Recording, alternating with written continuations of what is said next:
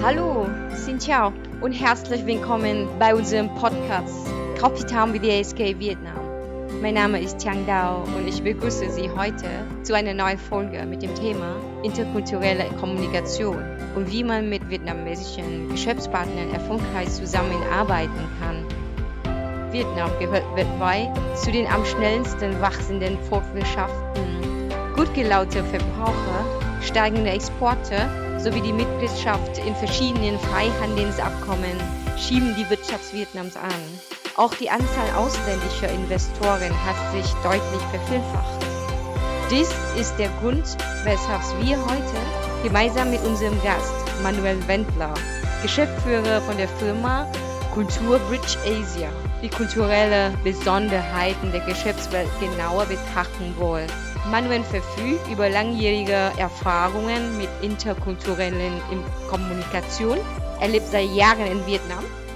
Lieber Manuel, vielen Dank, dass du heute dabei bist und herzlich willkommen. Vielen Dank, liebe Chang, für die Einladung.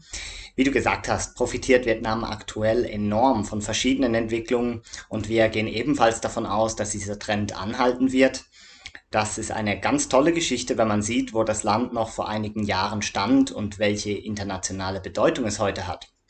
Hätte es beispielsweise vor zehn Jahren jemand für möglich gehalten, dass der amerikanische Präsident und die Staatsführung Nordkoreas sich auf vietnamesischem Boden die Hand reichen?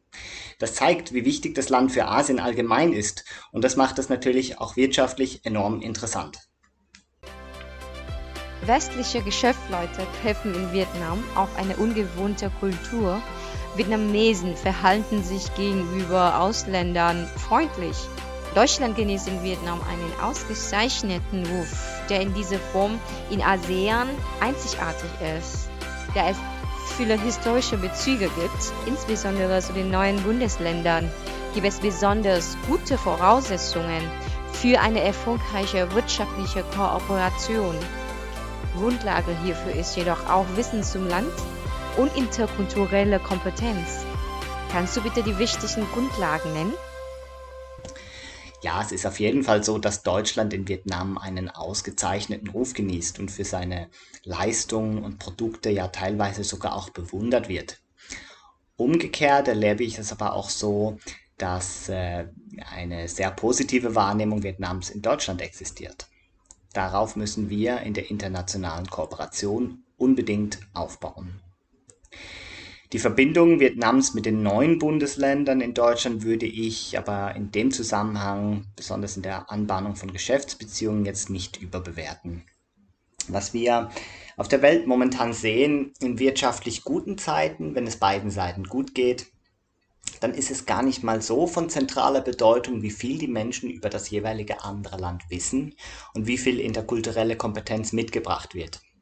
Es geht dann ja irgendwie schon und wir sehen ja auch, dass die Globalisierung in den letzten Jahrzehnten ohne größere Auseinandersetzungen funktioniert hat. In Krisen, wenn es Probleme zu lösen gibt und wenn man gegenseitig versuchen sollte, die kulturell vielleicht anders geprägte Sichtweise zu verstehen, dann werden das Wissen zu Land und Leuten und die interkulturelle Kompetenz enorm wichtig. Das ist dann auch in Geschäftsbeziehungen so.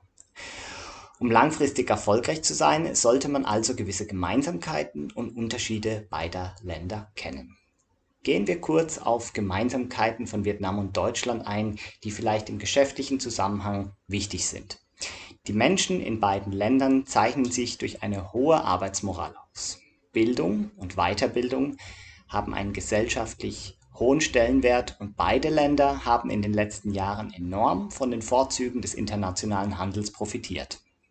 Deutschland liegt in der Mitte Europas und Vietnam im sehr Herzen Südostasiens. Wohlstand gibt es in beiden Ländern also nur, wenn internationaler Handel und internationale Beziehungen intakt sind. Auch wenn es viele gemeinsame Werte gibt, sollte man sich der Unterschiede bewusst sein. Auch hier möchte ich einige wichtige nennen, die für den geschäftlichen Erfolg relevant sein können. Ganz zentral ist das unterschiedliche Hierarchieverständnis, das beispielsweise in der interkulturellen Studie von Hofstede in der Dimension der Machtdistanz zum Ausdruck kommt. Unterschiedliche Ansichten in Bezug auf die Machtdistanz stellen viele Expert-Führungskräfte aus Deutschland vor die Herausforderung, in Vietnam hierarchischer zu führen als im Heimatland. Umgekehrt, wenn man in Vietnam in einer hierarchisch tieferen Position steht, beispielsweise bei der Beantragung von einer Bewilligung, ist es nicht unbedingt ratsam, zu forsch Forderungen zu stellen, wenn man schnell ans Ziel kommen möchte. Ein weiterer wesentlicher Unterschied ist die Art und Weise, wie Menschen ihre Aufgaben erledigen. Während in Deutschland meist der Prozess und die Aufgabenerledigung im Fokus stehen, geht es in Vietnam in erster Linie darum, gute zwischenmenschliche Beziehungen aufzubauen. Im Ergebnis kann man auf beiden Wegen gleich gute Ergebnisse erzielen, der Weg dorthin ist jedoch ein anderer. Wenn man also mit einem vietnamesischen Geschäftspartner über eine Zusammenarbeit spricht, sollte man nicht unbedingt erwarten, dass das Gegenüber entscheidungsreif vorbereitet ist. Häufig geht es zuerst einmal darum, die Vorstellungen auf den Tisch zu legen. Bahnt sich eine Zusammenarbeit an, dann kann es gut sein, dass man nach dem offiziellen Teil noch ein gemeinsames Essen veranstaltet, in dem dann diese wichtige zwischenmenschliche Beziehung aufgebaut wird. Zu einem Abschluss kommt es dann aber meist erst zu einem späteren Zeitpunkt.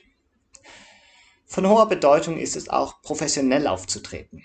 Das Erscheinungsbild nach außen hat einen großen Einfluss darauf, wie wahrscheinlich man zu einem Abschluss kommt. Aufgrund der anderen Wahrnehmung von Hierarchien kann man dem Gegenüber durch das eigene Auftreten deutlich machen, dass er oder sie mit der, Person spricht, die am Ende auch die Entscheidungen treffen kann. Also vertrauensvolle Beziehungen sind das A und O, um langfristig erfolgreich zu sein. Lieber Manuel, aus deiner Erfahrung heraus, was ist dann die Voraussetzung für den Geschäftserfolg in Vietnam? Zuerst einmal muss sich hier jeder selbst die Frage stellen, was eigentlich mit Geschäftserfolg gemeint ist. Es gibt Märkte hier in Vietnam, die sind über die letzten Jahre mit 20 Prozent pro Jahr gewachsen. Ist man dann erfolgreich, wenn man selbst mit 15 oder 18 im Jahr gewachsen ist?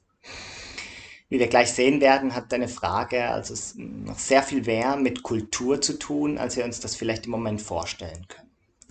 Firmen, die in Vietnam produzieren, um schlussendlich alles zu exportieren, die haben sich in der Regel tiefe Kosten und hohe Qualität zum Hauptziel gesetzt.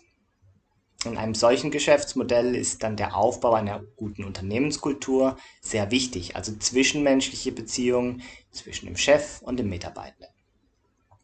Wie lange solche Geschäftsmodelle in Vietnam jetzt noch funktionieren, das weiß ich nicht, aber es besteht die Gefahr, oder eigentlich ist es ja eine Chance für das Land, es besteht die Gefahr, dass auch Vietnam in einigen Jahren kein klassisches Billiglohnland mehr ist. Wenn das Land nicht irgendwann in der Mid-Income-Trap hängen bleiben will, dann müssen Produkte und Dienstleistungen mit höherer Wertschöpfung produziert werden. Das wird dann rein exportorientierte Unternehmen, die den Fokus auf Billigproduktion haben, früher oder später aus dem Markt drängen. Ausländische Unternehmen, die auch für den lokalen Markt äh, Waren und Dienstleistungen produzieren wollen, die müssen sich dann aggressive Wachstumsziele setzen, um im Wettbewerb zu bestehen. Oder sie müssen, müssen ihre Nische finden, die es ihnen dann äh, möglich macht, eine höhere Profitabilität zu erzielen, auch wenn sie vielleicht weniger stark als der Markt wachsen. Deutsche Unternehmen bieten häufig qualitativ sehr hochwertige Produkte und Dienstleistungen an.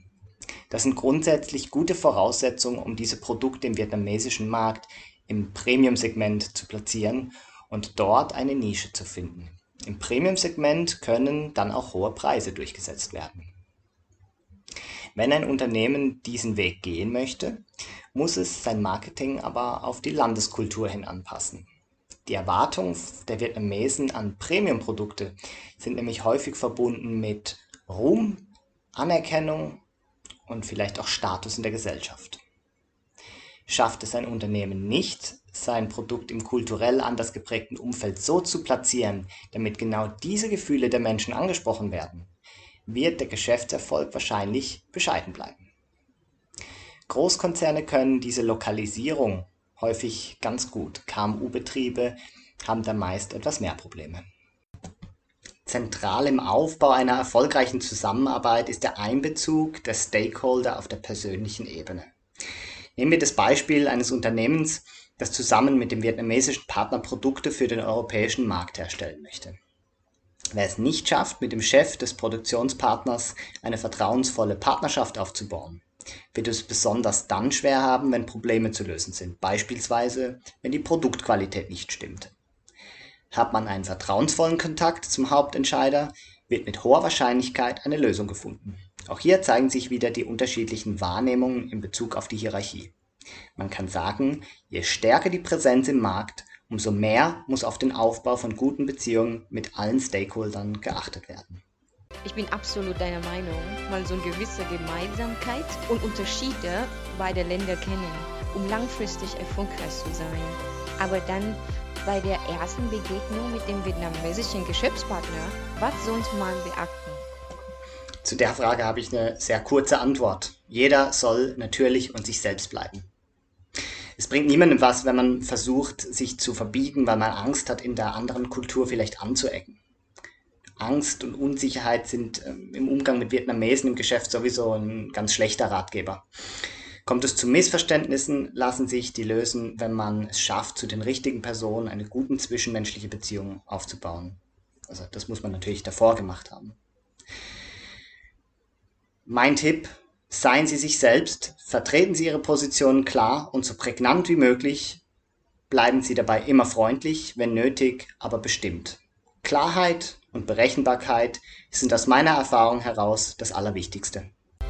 Vielen Dank, Manuel, für die interessanten Informationen und deine Tipps. Danke, dass du heute da warst. Liebe Zuhörerinnen und Zuhörer, so viel zum Thema interkulturelle Kommunikation mit unserem Experten Manuel Wendler, Geschäftsführer der Firma Kultur Rich Asia. Wir hoffen, Ihnen hat diese Folge gut gefallen. Wenn ja, freuen wir uns auf Ihr Feedback und auf Ihre Bewertung. Wir bedanken uns ganz herzlich und sagen bis zum nächsten Mal.